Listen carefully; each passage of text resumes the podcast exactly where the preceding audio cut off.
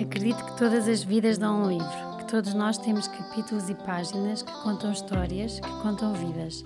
Acredito que muitas delas, quando partilhadas, podem ganhar alma, podem ajudar quem as ouve. Nas páginas com graça, vou dar voz a pessoas comuns que me inspiram e que acredito que vos podem inspirar. Vou deixar parte da história contada, porque há vidas e momentos que merecem ser homenageados hoje. Porque apesar de existirem momentos pesados, pesados, a vida merece ser vivida leve, leve, com graça. Olá a todos, espero que estejam bem. Hoje tenho uma convidada muito especial comigo, a Maria do Céu, eh, que teve uma, uma infância, uma adolescência, até já uma fase adulta muito peculiar, um, ehm, não assim num sentido muito soft para o comum dos mortais, uh, em que, que, viveu e cresceu com um pai uh, com uma doença psíquica que se julga ser esquizofrenia e com tudo que, o que isso implicou e envolveu.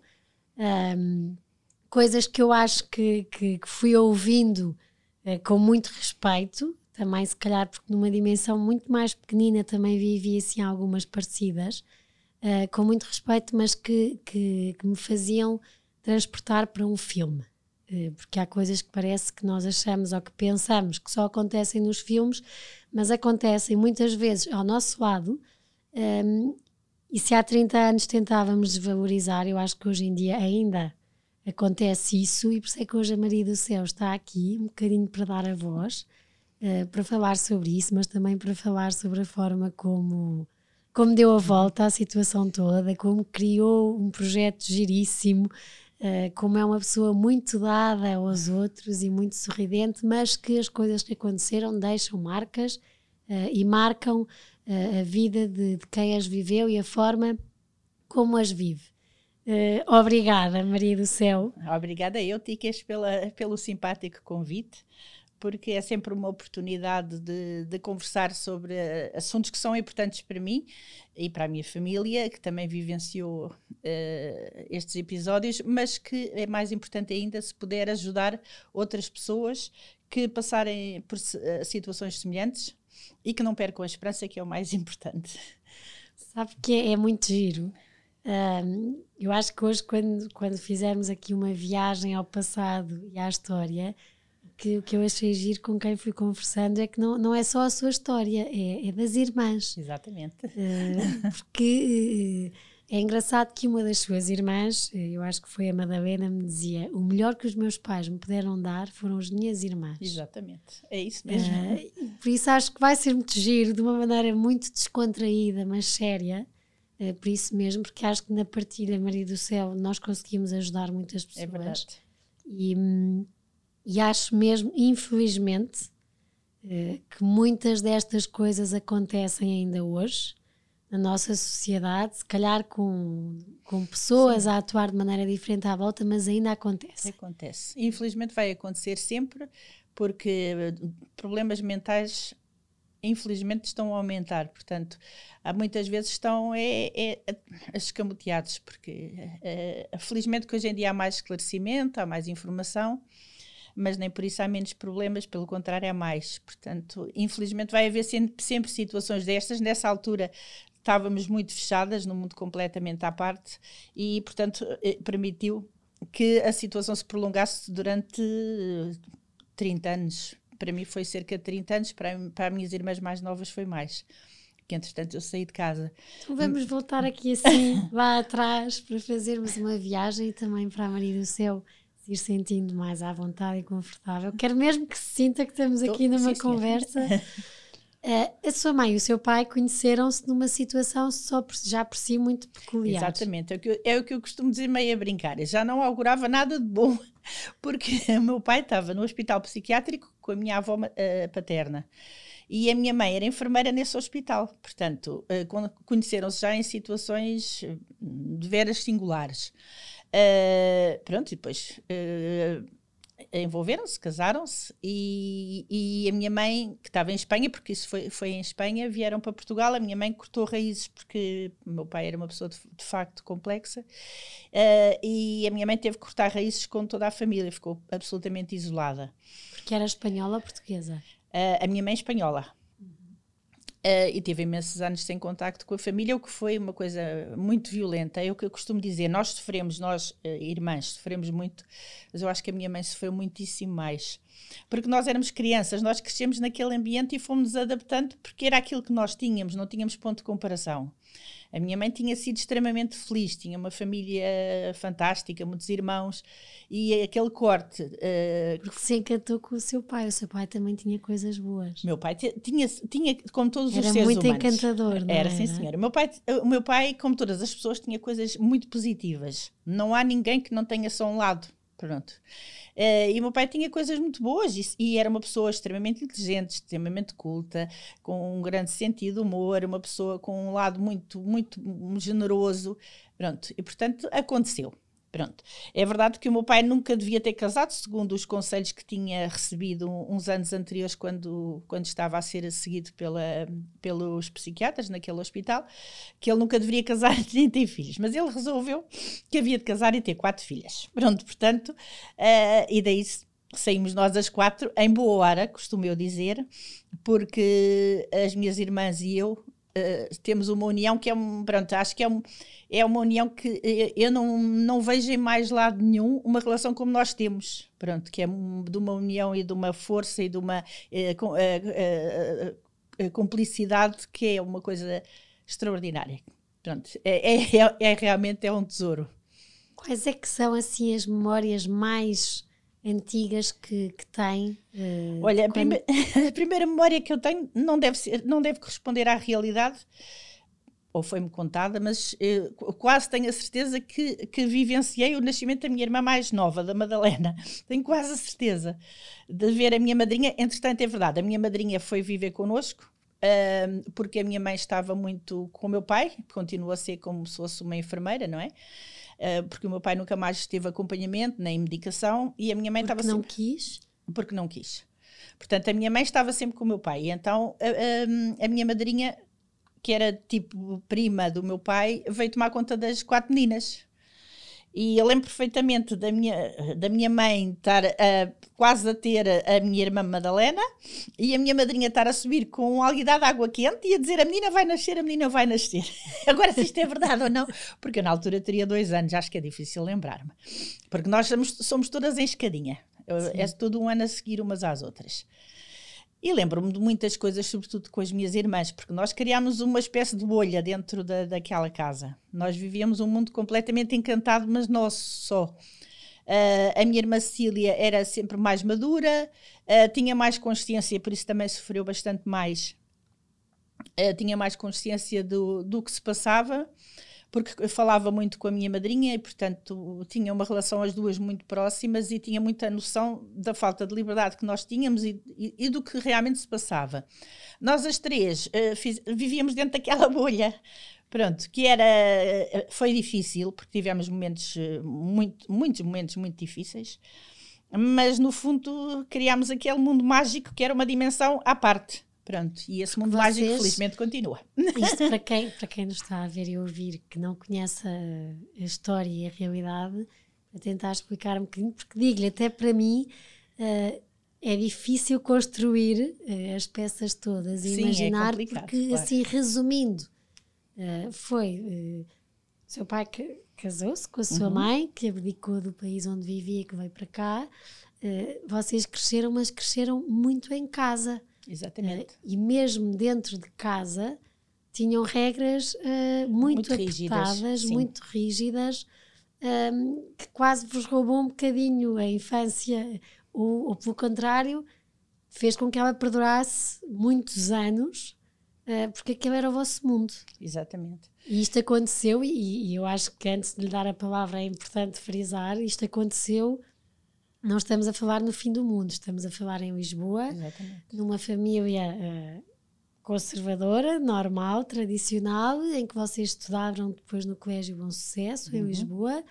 uh, passados uns anos, vieram viver para o Restelo, ou seja, era uma, era uma família tradicional que, como acho que foi a Maria do Céu disse em alguma coisa que eu li, as coisas acontecem em todas as casas, mas parece que as famílias mais tradicionais ou conservadoras têm umas paredes mais, mais largas que impedem com é, que é, é as coisas passem cá para fora. É verdade.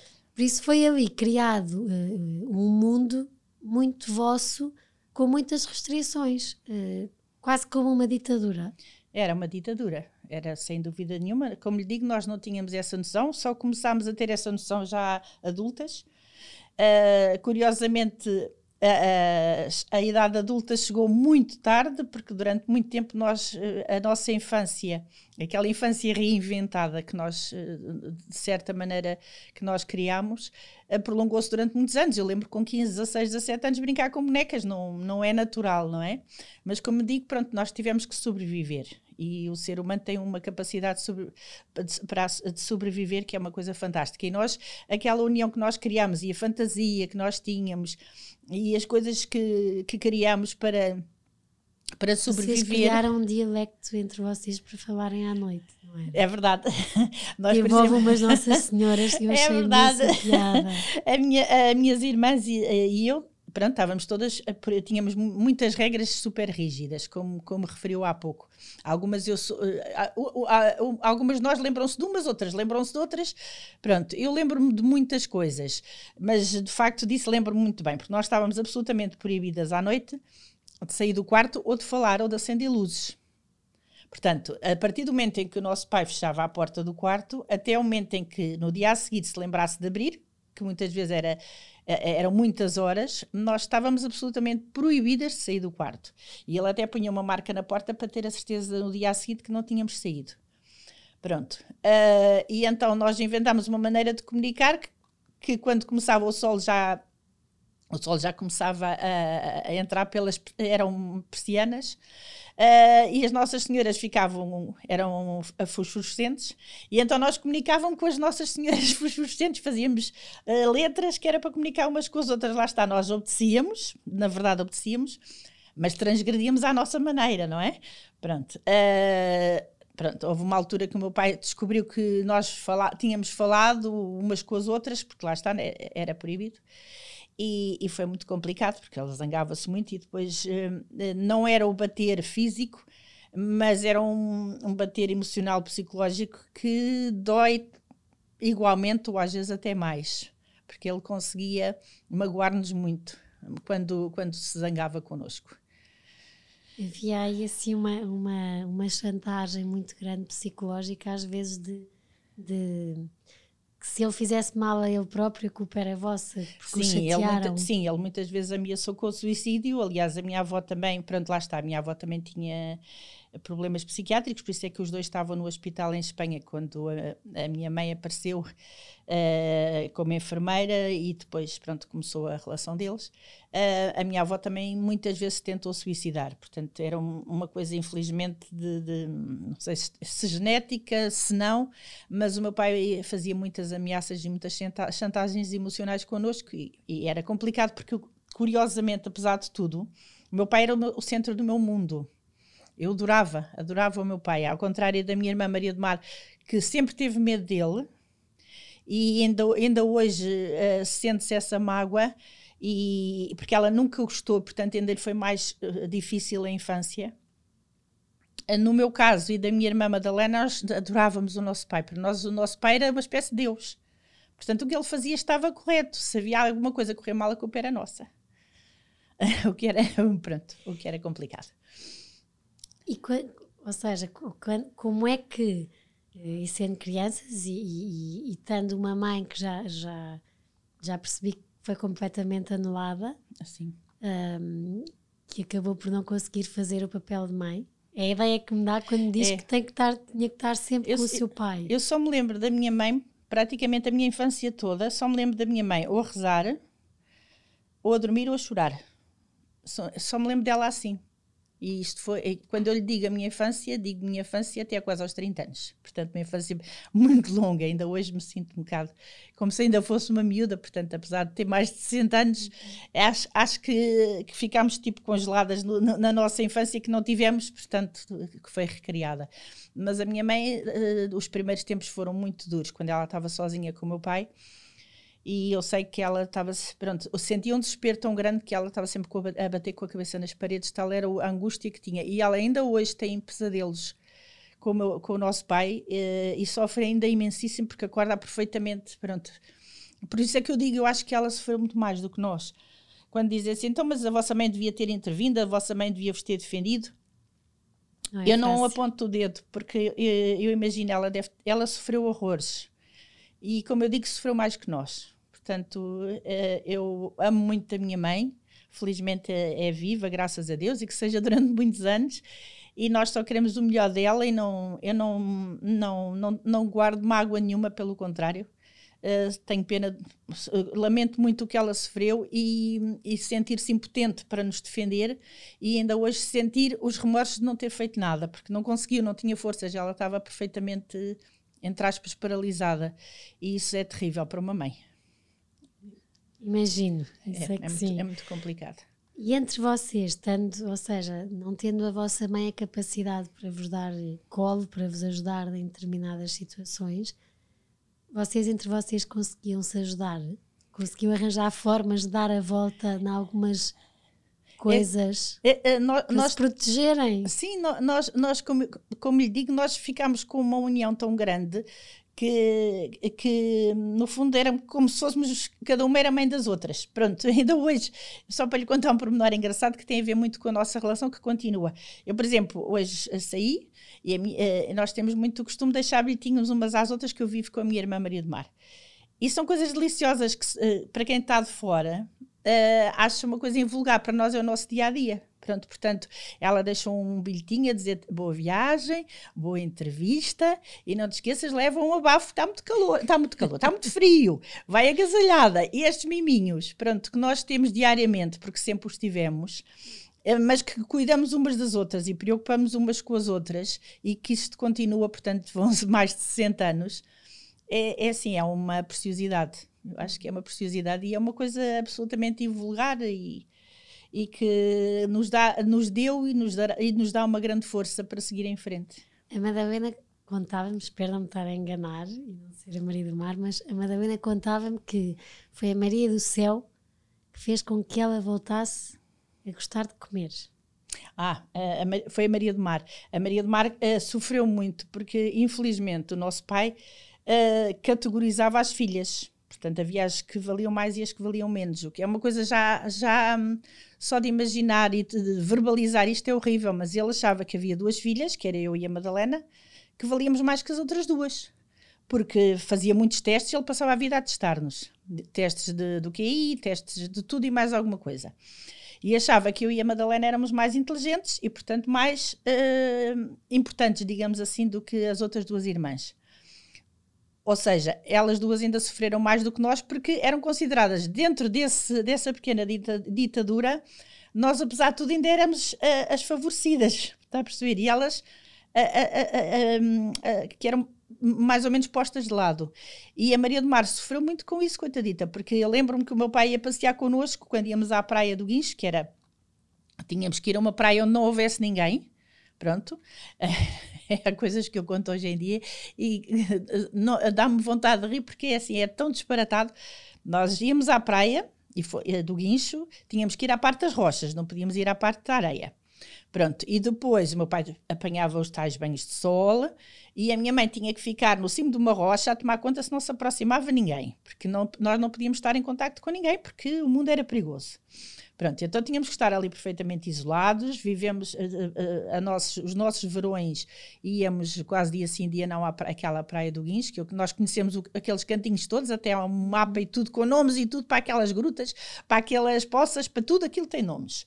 É outro mundo que faz parte do nosso mundo. Uh, isto vinha a propósito de ah, e a minha irmã Maria do Mar, nós depois íamos dar passeios e ela, coitadita, ficava para trás. Pronto, é, é, é, porque o meu pai achava que não, que ela não tinha nada aqui que passear. Portanto, é assim, ela, além de tudo, além de tudo que nós sofremos, ela ainda sofreu hum, a rejeição de ser eh, das quatro, a minha irmã Cecília em parte, mas ela mais ainda, a que, a, a que valia menos, entre aspas. O que é isso? É horroroso. O seu pai criava coisas era, ele, ele, ele, eu lembro desde pequenina que ele nos perguntava tudo. Quanto é que vocês uh, valorizam, uh, quanto é que vocês gostam de mim? E da vossa mãe? E da vossa madrinha? Quantos pontos dão? E nós tínhamos que dar pontos. Ele depois fazia gráficos de tudo. Pronto. Uh, nós, até os pensamentos e os sonhos, não eram nossos. Nós tínhamos que transmitir o que é que pensávamos, o que é que sonhávamos. À noite uh, sonhávamos, o nosso pai perguntava o que é que sonharam esta noite e tínhamos que contar. E como nós sentíamos que uh, o, nosso, uh, o nosso íntimo também não era nosso, o que ainda é uma violência mais, mais extrema, nós não conseguíamos esconder ou mentir. Eu, pelo menos, não conseguia. Não sei se acho que a minha irmã Cecília conseguia Uh, eu não conseguia, eu dizia exatamente o que tinha acontecido. Eu não me esqueço de um dia que eu, eu pensei assim: eu vou tentar mentalizar-me uh, que tive um sonho diferente do que tive. E vou tentar pensar que isso foi verdade, que é para quando contar ao meu pai não mentir. Pronto, e comecei a imaginar um mundo completamente diferente daquele que eu tinha. E quando comecei a contar, eu senti tanto medo, porque eu senti-me perfeitamente que estava já nesse mundo que eu tinha criado. Eu tive tanto medo de depois não voltar, que eu pensei: não, eu vou contar a verdade. Porque eu não conseguia, não consigo mentir. Pronto, é uma coisa. É, é boa, mas às vezes é, é, é complicado. Sentia que às vezes para, para, para fugir ao mundo que o seu pai vos criava e vos exigia diariamente, tinham que criar um bocadinho o vosso? É, é, tínhamos que criar o nosso e, e criámos, mas não conseguíamos. Eu nunca consegui esconder nem mentir ao meu pai. Pronto, eu sentia que não tinha essa capacidade. E quando começaram a ir à escola e a ver que havia, ou seja, contacto com outras pessoas que, que se calhar chegavam a casa e vos contavam que em casa delas, isto para perceber como é que foi, houve alguma vez quando é que foi o choque de perceberem o que se passa em nossa casa um, não é o normal. O nosso, eu acho, o nosso pai acho que nos programou tão bem que eu nunca falei da minha vida às minhas colegas. Nem elas, nem, nem elas me falavam da delas, portanto eu continuei a achar que a minha vida pronto, era assim, porque era assim, porque não havia outra maneira de ser. E podiam ir às festas das amigas? Não, não quando íamos a festa, quando havia festas, uh, estávamos, tá, o nosso pai dizia: vocês digam que não vão porque não querem ir. Pronto. E então nós dizíamos, não, não queremos ir, e pronto, ficávamos eh, nas, no colégio, ficávamos ali a fazer as nossas coisitas para passar o tempo e as nossas amigas e eh, colegas iam às festas e pronto. E nós tínhamos que dizer que éramos nós que não queríamos. E aí tinham pena? Ah, claro que sim, obviamente que sim, porque pronto, nós nunca, acho que nunca fomos a festa nenhuma durante esses anos todos. E a, a vossa família, sem ser a nuclear? Tios, primos, uh, os vizinhos, uh, nunca, nunca se aperceberam ou nunca, nunca tiveram ajuda? Olha, a minha, a minha avó, eu, eu costumo dizer que nós fomos princesas até aos 12, 13 anos, porque a nossa avó é que ajudava a família, porque o meu pai não trabalhava, ou seja, era artista, mas não ganhava. A minha mãe também não, não, não trabalhava e, e nós vivíamos da, do, do apoio da nossa avó.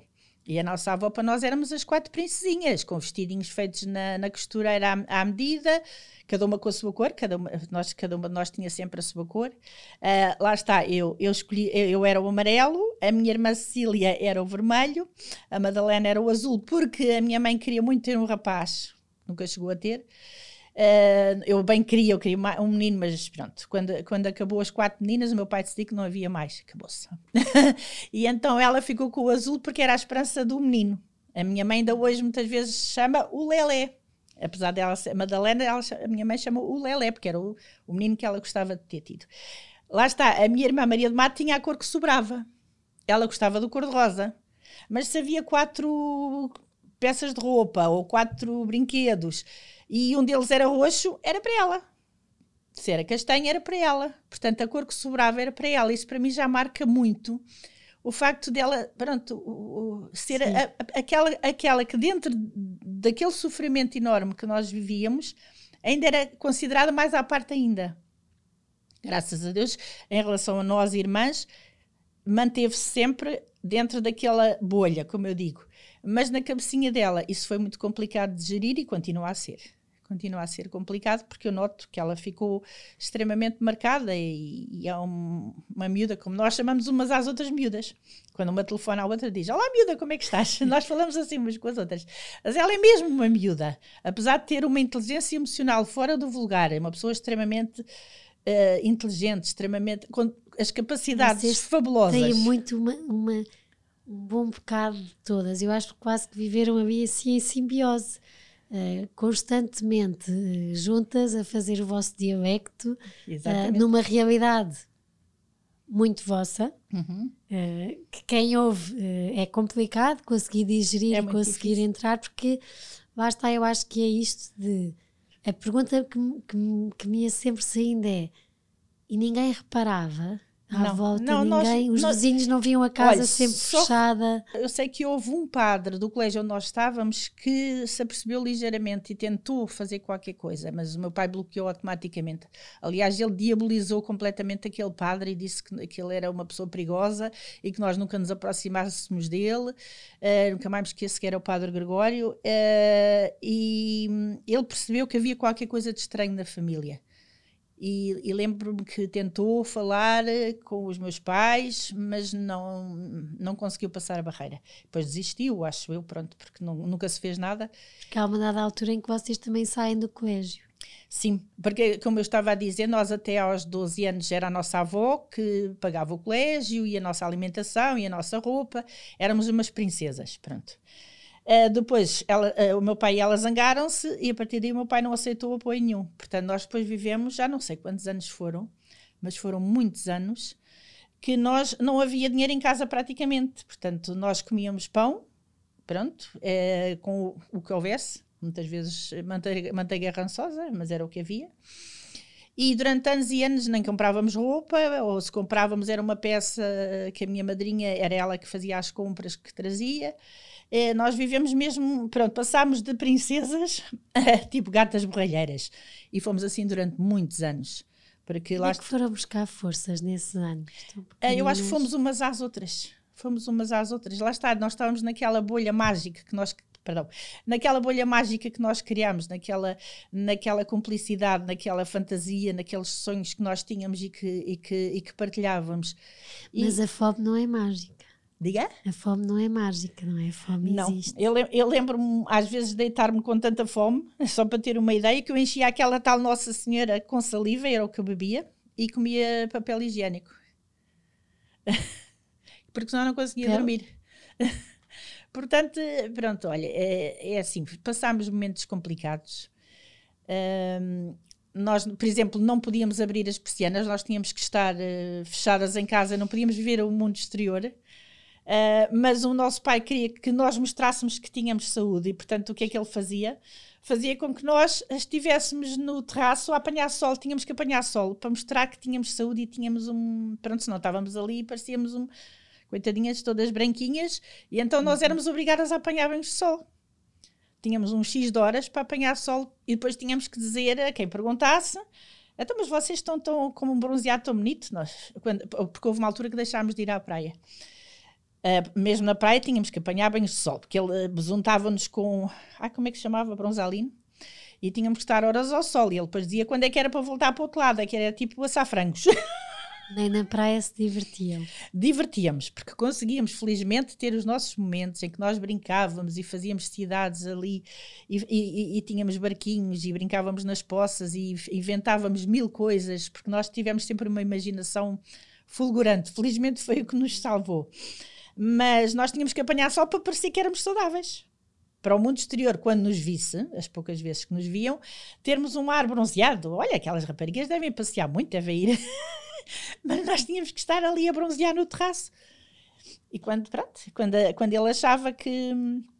Há um bocadinho falou, desculpa, eh, peço desculpa que eu agora me lembrei, uhum. falou da minha irmã Maria do Mar e da comida. Foi Sim, isso. e ela disse que foi, foi a Maria do Céu que fez ah. com que ela voltasse a conseguir eh, Exatamente. Ela, ela, ela, como lhe disse, eh, para mim foi a que sofreu mais. Ela, numa, numa medida, a minha irmã mais velha, Cecília, noutro, porque era mais consciente.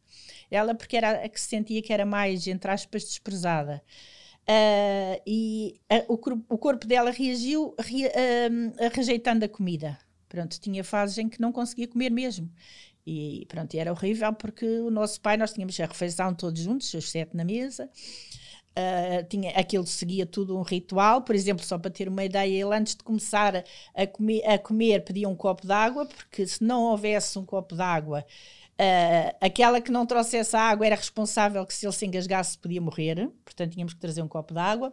Tinha que se provar a comida antes, porque ele tinha medo da comida vir envenenada. Uh, isto tudo fazia parte do nosso normal, pronto. No meio... O nosso normal era a realidade que o vosso pai criava. Exatamente. A minha irmã Maria de Mar ganhou repulsa à comida e o nosso pai obrigava a comer. Pronto, e ela, coitadinha, sofreu horrores. Quando chegava a hora da refeição, para ela era um tormento. Ser forçada a comer, para mim, pronto, é uma violência atroz. E houve um dia que ele forçou a, a comer uh, e ela não conseguia, mesmo que ela começava a pôr a comida nas bochechas, coitadinha, parecia um hamsterzinho com as, com as bochechas cheias de comida, mas não conseguia engolir, porque depois até, até nem tinha saliva, secava-lhe a boca. E o meu pai vai e esfrega-lhe o prato na cara, nunca mais me esqueço, esfrega-lhe o prato na cara e diz-lhe sei lá quantas coisas e depois pega no prato e atira para, para a parede. E a mancha ficou lá durante anos, nunca foi tirada e aquela mancha sempre que eu olhava para, para aquilo, eu, aquilo dava-me uma revolta por sempre. Foi das coisas que mais me, me mexeram comigo, foi a injustiça e a cobardia. E o meu pai juntou as duas numa só ao fazer aquela violência para uma miúda que estava ali, que estava fragilizada e com medo. Pronto. E então eu fiquei muito chocada com o meu pai. E fiquei uns dias que eu nem olhava para a cara dele porque não conseguia. E ele depois veio falar comigo e diz-me assim: Ouve lá, o que é que se passa contigo? E eu disse: Pronto, aquilo que fez à, na altura, agora chamamos-me Imá, na altura é Maria de Mar. O que fez à Maria de Mar é, é uma coisa que eu, pronto, que me magoou muito. E, e eu não, pronto, não posso aceitar que retrate assim as minhas irmãs. E, e ofereci-me, eu disse, eu na altura tinha 12 anos, acho eu. Sim, eu a partir de agora, eu passo eu a tratar da comida dela. E ele, pronto, está bem, se tu queres. e então nunca mais me esqueço a carinha dela quando chegava a hora de pôr a comida. E eu dizia assim: Olha, uh, Maria de Mar, eu vou só pôr um bocadinho, tu comes o que quiseres. E os olhinhos dela já não era daquele pânico, era de, pronto, de que bom, finalmente alguém me entende. E comecei a pôr a comida, ou se quiseres mais, põe mais um bocadinho. Pronto, e a partir daí, pronto, ela começou a, a, a, ultrapassar aquela repulsa que ela tinha e a comer como deve ser, pronto. E ela ainda hoje sente uma gratidão enorme por mim, coitadita, por eu ter defendido. Pronto, na verdade a gente tinha a diferença de um ano, mas nós sempre tivemos um, um sentido muito protetor umas em relação às outras. Eu lembro da minha irmã Madalena, um dia que eu peguei nela ao colo e sentei, e, e lembro-me tão bem disso, e sentei em cima de uma mesa e disse: Eu vou-te proteger a vida toda nunca ninguém te vai fazer mal que eu nunca te vou deixar. Nunca mais me esqueço. Eu sentei em cima da mesa, portanto, ela era, eu era pequenina, ela era tão pequenina que eu conseguia pegar nela e pô-la numa mesa. Mas também não me esqueço desse momento. Pronto, portanto, nós. E conseguiu. Uh, é assim, de, houve uma fase da minha vida que eu não estive em casa, portanto, a partir dos meus 30 anos, quando eu saí de casa. Saiu aos 30 anos. Aos 30. Uh, elas ficaram sozinhas com o meu pai e com a minha mãe. Eu, nessa altura, não estive presente para, para, para, as proteger e sei que elas sofreram muito. É uma coisa que ainda hoje me custa muito Como pensar. Como é que conseguiu sair, Maria do Céu? Olha, como eu, disse, sendo que foi criança até aos 30. Até aos 30. Como é que uma criança eu também, de 30 anos, de repente. Uh, uh, houve, houve uma fase, um, um acontecimento que para mim foi fundamental. Foi 25 de Abril porque uh, eu não me esqueço, estávamos, nós estávamos na escola, depois saímos da escola, passou a ser o nosso pai a ensinar-nos. Acho que ele se apercebeu que nós já estávamos a entrar na adolescência e que era perigoso, estávamos no exterior, uh, e, e, então começou a ensinar-nos em casa. E a nossa mãe entra e diz assim: senta-se na, na cama uma, da minha irmã Cecília e diz assim houve uma revolução, o governo caiu, pronto. E a partir daí foi todos os acontecimentos do 25 de Abril, que eu tinha na altura 15 anos, acompanhei aquilo com uma grande intensidade.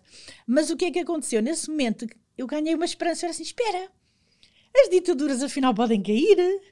E ganhei uma esperança de que afinal eu já estava a tomar noção do que se passava, porque eu uh, com 15 anos já, já, já pensava mais nas coisas, já refletia mais, e pensei, espera, nós estamos numa ditadura, mas isto quer dizer que pode um dia acabar.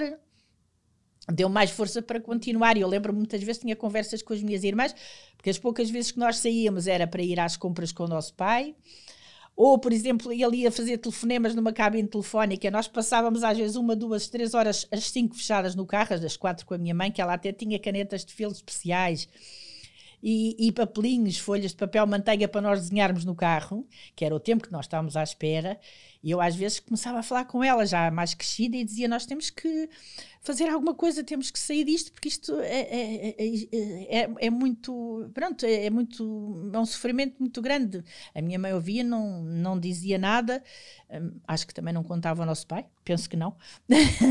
mas eu já estava a preparar uma pequena revolução. Mas pronto, depois vi que, que realmente não. não não me parece que, que, que fosse conseguir e a partir dos nossos, acho que foi dos 20, quando acabámos de fazer o, o agora 12 ano, 11, era o sétimo ano antigo, começámos a tomar conta de crianças. Isso, isso abriu-nos mais os horizontes Lá em vossa casa ou Lá eu... em casa. Não, tinha que ser em casa, era tudo em casa. Aliás, nós tínhamos tudo, era tudo feito em casa. O nosso pai era o médico, era o carpinteiro, era o jardineiro, era tudo. Eu lembro desde pequenina, quando havia qualquer coisa, era o nosso pai. Até, o, até médico, ele andava com o simpósio debaixo do braço, quando alguém estava doente, era ele que tratava. Pronto, ele ia lá ver as folhas e dizia: tens que tomar isto e tens que tomar aquilo. E conseguiu aceitar crianças de fora? Lá em ah, casa? Ele, eu acho que ele depois se arrependeu do que ele tinha. Ele abriu, ele abriu esse precedente. E depois, a partir daí, pronto, já não podia voltar para trás.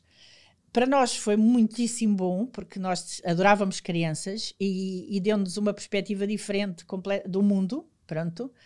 Ele depois, acho que com o tempo, se foi arrependendo de, de nos ter deixado, entre aspas, uh, ter essa um, possibilidade. Mas isso para nós também nos ajudou. Pronto. Porquê é que se arrependeu? Ele, ele arrependeu-se porque percebeu que nós, de certa maneira, estávamos a, a abrir um bocadinho as nossas asas, que ele não queria, que ele não queria, não é? Ele, ele dizia que tinha medo, que, que o mundo exterior era mau, uh, que tinha medo que fôssemos para o exterior. Eu não me esqueço um dia que uma de nós se portou mal e o castigo, o nosso castigo, era ir à farmácia comprar um medicamento. Ou seja, e é, era ir ao mundo exterior, que era aquela coisa horrível e perigosa, era sujeitar-nos a ir ao exterior, era o castigo. Para nós acharmos que realmente o mundo exterior era tão mau, tão mau, tão mau, que sair era um castigo. Chegaram a ter alguma altura em que sentiam-se bem, era em casa, apesar de tudo? Eu, eu, é assim, eu, por exemplo, quando deixei de ir ao colégio, eu fiquei toda contente porque lá está, nós estávamos tão felizes umas com as outras, apesar de tudo o que nós passamos, de tudo o que nós sofremos, nós gostávamos tanto de umas das outras e sentimos tão felizes umas com as outras, que eu fiquei toda feliz não ir mais ao colégio e ficar em casa. Sou franca, já a minha irmã Cecília não sofreu muito com isso, porque ela tinha mais aquela, aquela, aquela vontade de, de liberdade. Eu e as mais novas ficámos contentes por ficar em casa, curiosamente. Quando é que se sentiu livre, Maria do Céu? Quando é que eu me senti livre? É assim, eu sentir-me livre talvez só nos últimos anos, depois de me ter separado do meu ex-marido. Acho que até lá nunca me senti completamente livre. E conseguiu amar? Sim. Felizmente sim. Conseguiu. Foi... Foi, ou seja, porque normalmente isto também para ajudar quem, quem, quem esteja ou tenha passado por uma coisa semelhante, que é difícil, mas eu infelizmente acredito que há pessoas a passarem por isto ou a ter que lidar com pessoas que têm esquizofrenia e outras doenças tão profundas e que mexem tanto connosco. Como é que uma pessoa que passa por tudo isto, que cria um mundo paralelo, que a fazem acreditar, depois consegue ter, ter algo, porque nós para amar temos que gostar de nós, não é? Onde é, é que foi buscar? Eh, é assim, eu, um, uh, lá está, aquel, aquela união das minhas irmãs, acho que foi a melhor escola de amor que, eu, que nós podíamos ter porque nós. Eu vou-lhe contar um pormenor, que é uma coisa insignificante que eu nunca verbalizei com a minha irmã. Mas nós temos aqueles pequenos gestos, continuamos a ter. Uh, e, e, e, vamos ter sempre, não é? Mas que são pequenos mimos que vão alimentando as, as relações. Pronto, por exemplo, um casamento, se a pessoa não houver aquele namoro, uh, mesmo passado uns anos, o casamento vai. Vai, vai fácil confiar num homem? É assim, eu, eu quando, quando confia, confia mesmo. não, não, pus, não pus com inseguranças, nem com ciúmes, nem com. Pronto, é verdade que fui enganada montes de vezes, é verdade. É verdade que hoje não tenho vontade nem interesse em, em ter mais ninguém, mas, mas acho que, que confiei. Assim, eu estava tão desejosa de ter alguém que gostasse de mim que eu confiei cegamente. E foi, ou seja, aqui para perceber do estar enclausurada uhum. em casa, como é que se dá depois essa, essa liberdade de conseguir ter um namorado, conseguir conhecer alguém? Eh, como é que saiu? do eu, casulo. É o que eu digo, era, era uma, uma, uma sede tão grande de, de, pensar como é que seria o mundo lá fora e como é que seria o amor e como é que seria ter alguém. atenção, nós, por exemplo, não podia, havia palavras que eram proibidas quando nós estávamos em casa. A palavra namoro, a palavra rapaz, sequer. Nós não dizíamos, não podíamos dizer. Só para ter uma ideia do quanto nós estávamos uh, controladas. Mas, mas ao mesmo tempo, interna, uh, interiormente, nós pensávamos obviamente, um, ter um namorado, ter. Pronto, até que aconteceu. Eu comecei a vender uh, enciclopédias. Ainda a viver com o seu pai Sim, ou já fora? Já mesmo, já aos 28, 29 anos. Comecei a vender enciclopédias e pronto, foi aí. Conheci o meu ex-marido e depois saí de casa.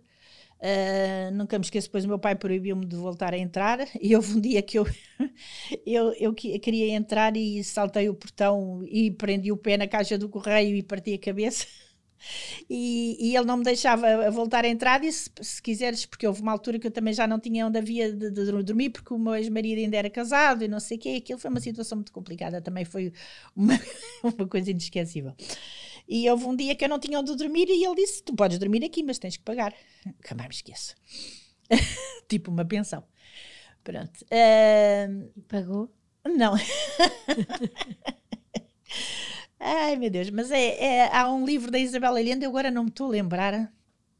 A Casa. Qual é aquele livro muito conhecido? Ah, a, a Isabel Allende, os livros dela fascinam-me, porque ela tem o realismo mágico que tem tanto a ver com o que nós vivemos, com aquele mundo, que ao mesmo tempo era uma realidade extremamente dura, mas que tinha tanto de magia, porque nós criámos essa magia. Os livros dela têm tanta. A Casa dos Segredos. Ai, não é Casa dos Segredos, para isso é o programa. É a casa. Ai, mas é uma vergonha, é um dos meus livros preferidos. Agora deu-me uma branca, mas se for. Não faz se mal. eu for à net, encontro vai, logo, que é o livro mais conhecido dela. Até acabar, mas isto, isto, neste processo todo, tinha, tinham consciência ou tinha consciência, a marido do céu, que o seu pai tinha uma doença psíquica? Não, não, não sabíamos. Quando é que tiveram, quando é que souberam? Eu acho que nós só soubemos já eh, eu já tinha quase 30 anos, eu pensava, pronto, que era assim. E eu adorava, eh, lá está, eu adorava o meu pai, eu chorava quase todas as noites com medo que ele morresse, porque assim, ele era o meu, o meu, o meu núcleo, de, a, a minha referência era, era o meu Deus, até, até aos 14, 15 anos, mais ou menos. Eu só de imaginar que ele podia morrer e podia perdê-lo, eu, eu chorava, chorava baba rainha. Já chorava, eu, eu era uma chorana desgraçada, porque eu chorava todos os dias e todas as noites. Pronto, porque havia muitas coisas, eu, como lhe disse, a nossa vida era muito, muito complicada. Eu chorava, chorava, chorava. Uh, nunca me esqueço de um dia que eu até contei num programa que fui na SIC ou na TV, não me recordo, uh, que, que ele tinha aquela maneira de nos magoar que ele sabia que que nos magoava com essas coisas. E ele todas as noites nos dava as boas noites. Até houve uma altura que dava boas noites em várias línguas, porque era, era um maltrato, uh, uh, mas em várias línguas. E ele dava-nos, ele decidiu um dia que, nos, que, que, que se zangou connosco, uh, deixar de falar. Ele usava muito esse, esse, esse método. E então houve uma noite que não disse boa noite, foi só isso. Olha, eu chorei tantos dias seguidos que infectaram-me os olhos, acredita? Fiquei cheio de pus nos olhos. Porque aquilo para mim foi. Não sei explicar. Se me dessem uma tarefa enorme, eu tinha sofrido muito menos. Foi horrível. Ele, porque ele tinha coisas tão bonitas, porque ele nos contava histórias, ele inventava histórias. Ele deu-nos o Júlio Verne todo, às quatro filhas, antes de nós dormirmos. Portanto, quando ele cortava alguma dessas coisas que ele nos dava, para nós era um desespero horroroso. Para mim, era um desespero. Vocês também tinham aquela realidade. Exatamente. E, e, depois, pronto, o nosso dia a dia era um, absurdo. Por exemplo, mudar a bilha do gás. Eu hoje farto-me de rir. Mudar a bilha do gás, que é a coisa mais. Pronto, é, é uma coisa que se faz normalmente. Hoje em dia há o gás canalizado, naquela altura era uma coisa normal. Só para ter uma ideia, o meu pai dizia: Vou mudar a bilha do gás. Então a minha mãe e a minha madrinha tinham que ir para o pé dele. Fechavam a porta da cozinha. Nós ficávamos as quatro do lado de fora da porta da cozinha. Ele mandava que ninguém mexesse em nada para não ouvir ruídos. E então ele ouvia, mudava a bilha e depois ficava a ver se havia algum ruído de fuga de gás. Depois vinha a minha mãe, que fazia esse check-upzinho, depois vinha a minha madrinha, e depois ele dizia: Agora entrem as meninas. Então lá vinhamos as quatro, uma de cada vez, para verificar se havia fuga de gás. Era isto sempre que havia eh, uma, uma, uma uma mudança de uma bilha. Portanto, era, ele criava um ritual à volta de tudo, como a revisão que ele fez sempre. A revisão era uma coisa que, que nos acompanhou sempre. Portanto, chegando ao fim do dia, ele fazia a revisão à casa, que consistia no seguinte: nós ficávamos fechadas onde estivéssemos. Pronto. E, e ele fechava as portas todas da casa e depois, gradualmente, que ele tinha um esquema mental que ia abrindo uma a uma, mas ia verificando em cada divisão se não havia ninguém escondido, porque o medo dele é que houvesse, uma de nós tivesse um homem escondido. Pronto. Então ele fazia essa, esse ritual todas, todas, todas as noites. Que eu lembro que às vezes, por exemplo, eu ficava fechada no quarto e uma das minhas irmãs ficava na cozinha e ele às vezes até se punha ao telefone durante esses momentos e uma de nós falava para a outra: Ó, oh, prisioneira do, do, da cela 96, está tudo bem contigo? Porque a gente ainda brincava com estas coisas, porque era a única maneira de realmente. Marcas é que acha que lhe deixou, marido seu? olha, alguma. Durante muito tempo, uma baixa autoestima. Felizmente que eu tenho conseguido ultrapassar, sobretudo desde, desde que comecei a criar esta obra que, que, já, que já, já vamos falar, penso eu, que é da, Era dos Meninos de perguntar agora mesmo. Uh, e um, uma ansiedade muito grande, um nervosismo, somos todas nervosas, todas ansiosas. Temos ainda muitos pesadelos, muitas coisas uh, mal resolvidas, mas eu, pronto, eu penso que pelo menos nós as mais novas conseguimos ultrapassar de certa maneira, porque à nossa maneira eu penso que nós agora encontramos a paz e, e a felicidade. Procurar alguma vez ajuda de um psicólogo, de alguém não. não. durante os 30 anos era impensável. Mas depois. Uh, só, só tive o apoio de uma, de uma psicóloga na altura em que me separei, separei do meu ex-marido. Pronto, foi uma altura também complicada para mim e para o meu filho, fomos os dois seguidos. Ele depois continuou a ser, mas eu percebi que não, assim, eu ia, eu ia às sessões, mas eu, a, a, psicóloga percebeu que eu percebi que é assim, era uma, era uma questão difícil de resolver, mas comparado com o que eu já tinha antes, não era nada. Portanto, eu facilmente ultrapassei, foi a única altura. E acha que foi aquilo que o colo que gostava que lhe tivessem dado depois de perceber o que é que era a vida normal? Acha que foi isso que a fez gostar tanto de miúdos e criar esta associação dos meninos de ouro? Eu acho que hum, eu desde miúda que tinha esse sonho. Pronto. Eh, eu lembro que com 13, 14 anos, eu já tinha os, os planos feitos de um, como se chamava na altura, um orfanato, que era nome, a designação que se dava um, eu tinha os planos com as caminhas, com os quartinhos, com tudo feito. Eu gostava tanto de encontrar, porque eu tenho isso guardado, não me lembro, não sei aonde. Porque lá está, nós temos, por exemplo, a mania de guardar recordações. Eu tenho arcas cheias de recordações. Os bilhetinhos uh, que nós escrevemos umas às outras, os desenhos que fazíamos, que nós passávamos horas a desenhar, tudo isso tenho guardado, não consigo deitar fora. E eu já nessa altura, nós gostávamos muito de crianças, depois quando começámos a tomar conta de crianças ainda mais, pronto, porque havia depois um conhecimento mesmo direto, uh, mas eu acho que foi o facto, eu, eu hoje tento fazer alguma introspeção e eu consigo perceber que o facto de eu ter criado esta associação tem a ver com a consciência do sofrimento que eu tinha e das minhas irmãs e, e a vontade de as proteger. Como diz a minha irmã Maria de Mar, a primeira criança que tu protegeste foste a mim, foi a mim. Uh, e, e, eu sempre disse sempre, eu vou fazer uma instituição para ajudar crianças uh, que, que, estejam em risco ou em perigo.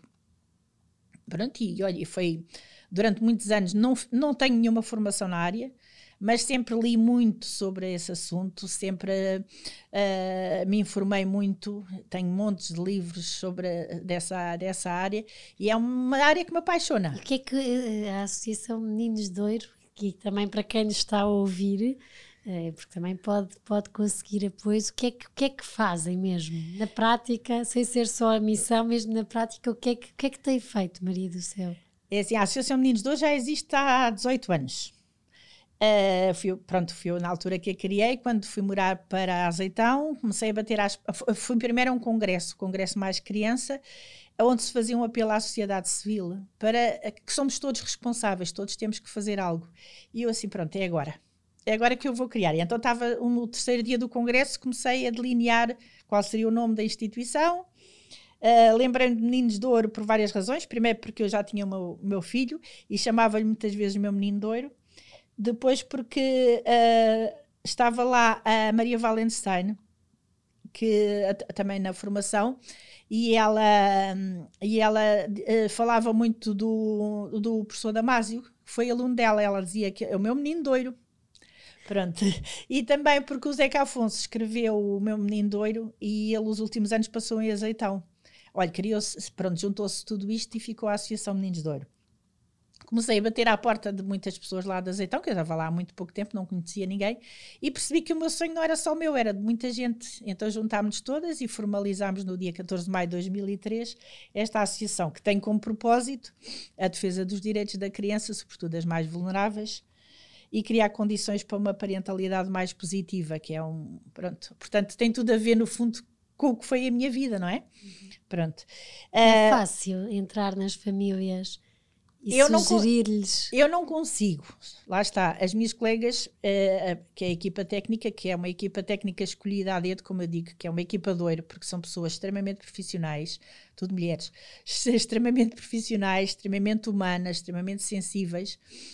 Uh, elas trabalham no direto com as famílias. Eu, às vezes, quando me aproximo, porque uh, às vezes há, tem que haver mais alguém que vá, ou há uma que falta, eu depois fico doente quando me deparo com as situações, por isso elas tentam evitar. Vai buscar tudo o que estava atrás. Uh, devo ir buscar, porque eu depois. Uh, uh, há situações que, pronto, que, que, ficam aqui dentro de mim a, a trabalhar e, e, e, eu fico num, pronto, num, num, sofrimento atroz.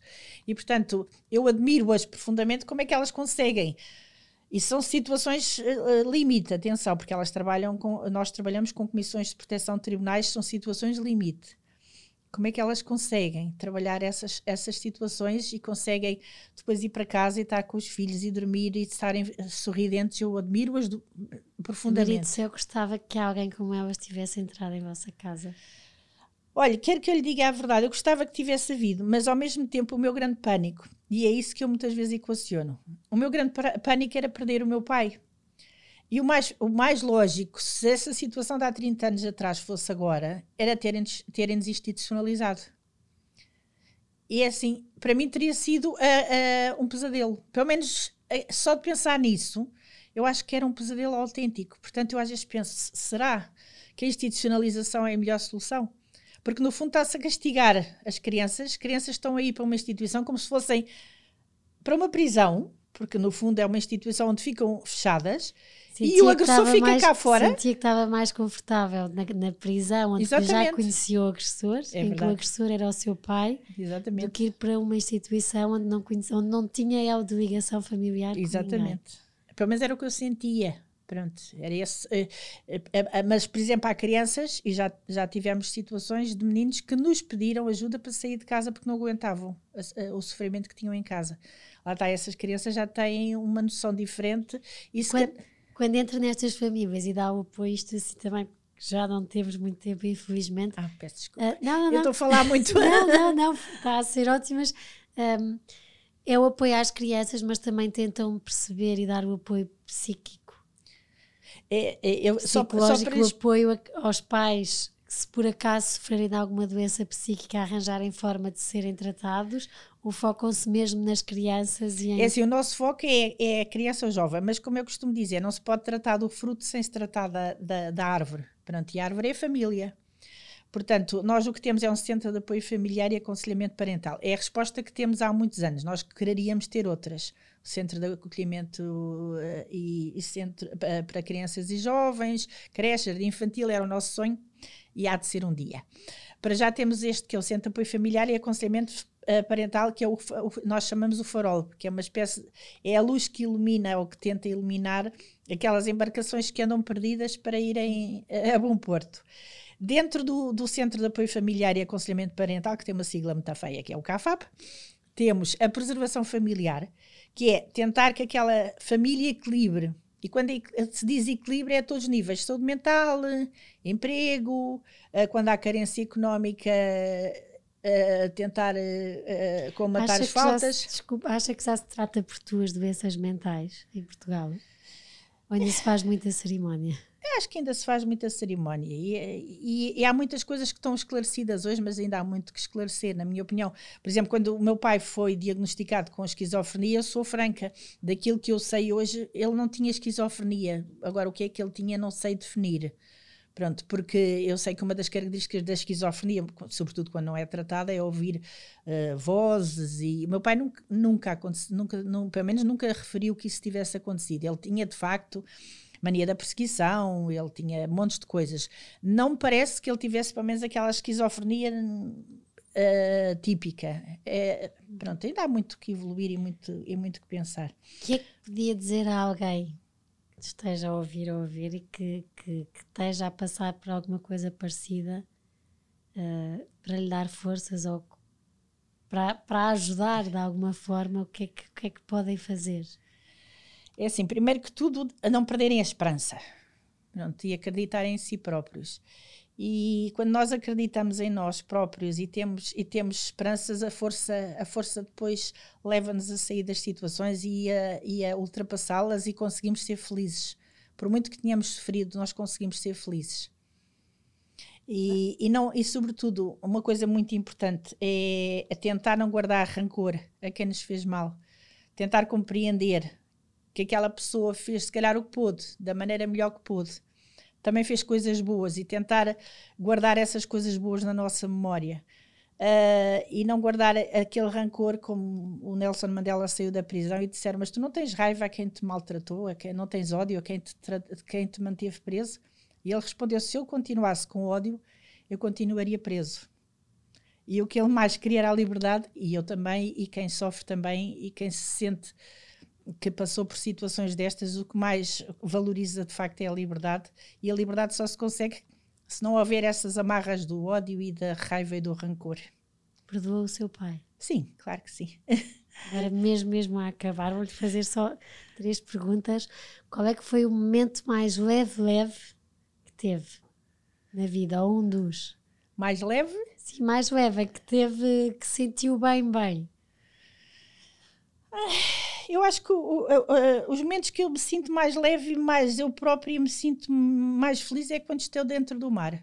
É uma coisa tão estranha. Eu, quando me sinto muito em baixo, eu tenho que ir para o pé do mar. Curiosamente, tive quase para morrer afogada. Até foi a minha irmã Cecília a única que tentou uh, ir salvar-me. Nem o nadador Salvador uh, se arriscou porque era extremamente perigoso. Mas eu estava dentro do mar, eu já estava longe de, da praia, aqui no Guincho, eu já nem via sequer a areia, juntou-se a multidão toda e eu de repente pus-me a boiar e pensei, vou, vou boiar. Eu não sabia nadar, vou boiar. E de repente estava na areia. E eu perguntei às pessoas: vocês viram-me aproximar? Não, de repente estavas aqui. e eu não sei, eu, eu sinto, tenho uma relação com o mar muito estranha. Quando estou dentro d'água, eu sinto, acho que é, é quando eu me sinto 100% feliz e eu própria. E o dia mais pesado? O dia mais pesado. É, é difícil, houve, houve tantos. Houve tantos, é muito difícil. É muito difícil e, e, é uma das coisas que eu tenho receio. É dos dias mais pesados que virão. Porque eu costumo. É, uma vez ocorreu-me assim de repente. Nós somos quatro irmãs. Qual é que vai morrer primeiro? Eu acho que nesse momento perdi a, perdi a eternidade. Foi o que eu senti. E eu não quero imaginar sequer uh, perder os que mais amo. Portanto, eu já sofri muito, mas perder os que mais amo acho que seria um sofrimento. Já perdi a minha tia bisavó, que na altura era uma pessoa fundamental para ti, para mim. Uh, mas só de imaginar perder aqueles que eu mais amo neste momento, uh, esse pavor, esse pânico, acho que ainda ultrapassa tudo que eu sofri antes. Portanto, eu não quero pensar nisso. Vamos acreditar que. Vida do céu, a vida tem graça. Tem, a vida é, a vida é fabulosa. O ser humano é fabuloso. E, e, o amor é, é, sobretudo a grande força e é a grande força e é a grande energia e é a minha grande religião. E acho que se a humanidade, a religião, fosse o amor, a, a, humanidade estava salva, de certeza. Verdade. Muito obrigada. Obrigada eu. Mais tempo tivéssemos. Ai, não, uh, não, não, mais coisas tinha, tinha tantas aqui histórias. Para, para lhe perguntar. tantas histórias. Uh, Maria do Céu é uma caixinha só de coisas boas depois de tudo o que passou. Eu estou a escrever obrigada. um livro que ainda vai a meio, mas a contar muito do que nos aconteceu na infância e, uh, e que se chama Bom Dia Pai. Porque a última vez que eu vi o meu pai, nunca mais me esqueço, já foi já há muitos anos, já, já, já não o vi há muitos anos e encontrei no autocarro e fui ter com ele. E, e eu a ver o meu pai ali, depois de há tantos anos eu não o ver, e eu aproximei-me e disse: Bom dia, pai. Nós chamávamos papá, mas eu não, pronto, já, já não o vi há tantos anos que eu disse bom dia, pai. E ele uh, olhou para mim e disse: Não o conheço de lado nenhum. Nunca mais o vi, ele depois faleceu. Uh, e portanto, o meu livro chama-se Bom Dia Pai, porque era a conversa que era suposto ter continuado ou não ter ficado assim interrompida. E veio trazer também as memórias da minha infância e das minhas irmãs e o amor que nos uniu e a força que nos fez sair de, de, destes anos de sofrimento e ser felizes hoje. Verdade. Muito, muito obrigada por este Obrigada, exemplo de, de amor, de consciência uh, daquilo que é, daquilo que passou, das coisas que o que passou lhe deixaram, uh, mas ainda assim conseguir estar, uh, e digo-lhe, falei com mais duas das suas irmãs, a vossa voz, a vossa alegria, têm vontade de falar, de, de se dar ao é mundo, de estar com o mundo, é muito bonito.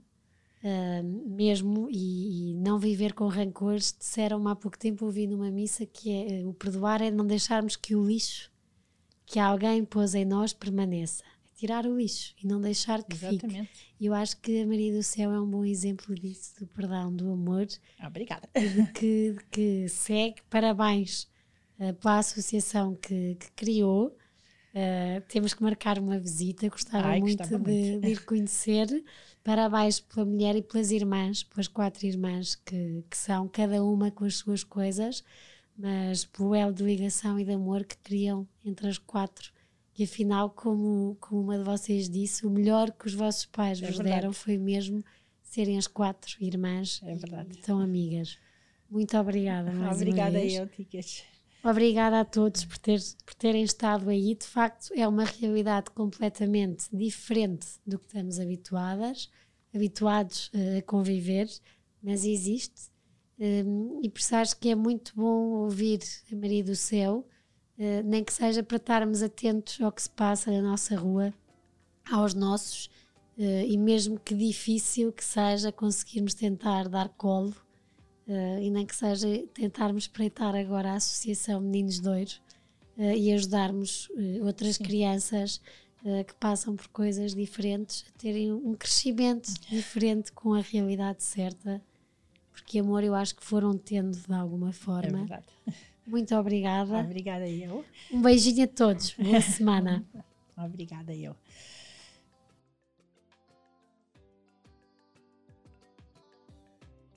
Obrigada por terem estado connosco até aqui. Uh, para terem acesso a, conteúdos exclusivos do podcast Páginas com Graça, como quem serão os convidados e saberem com antecedência, poderem fazer-lhes perguntas, uh, terem acesso a conteúdos extra que, que vamos conversar e que, que, vamos falar aqui. Uh, poderão ser patronos.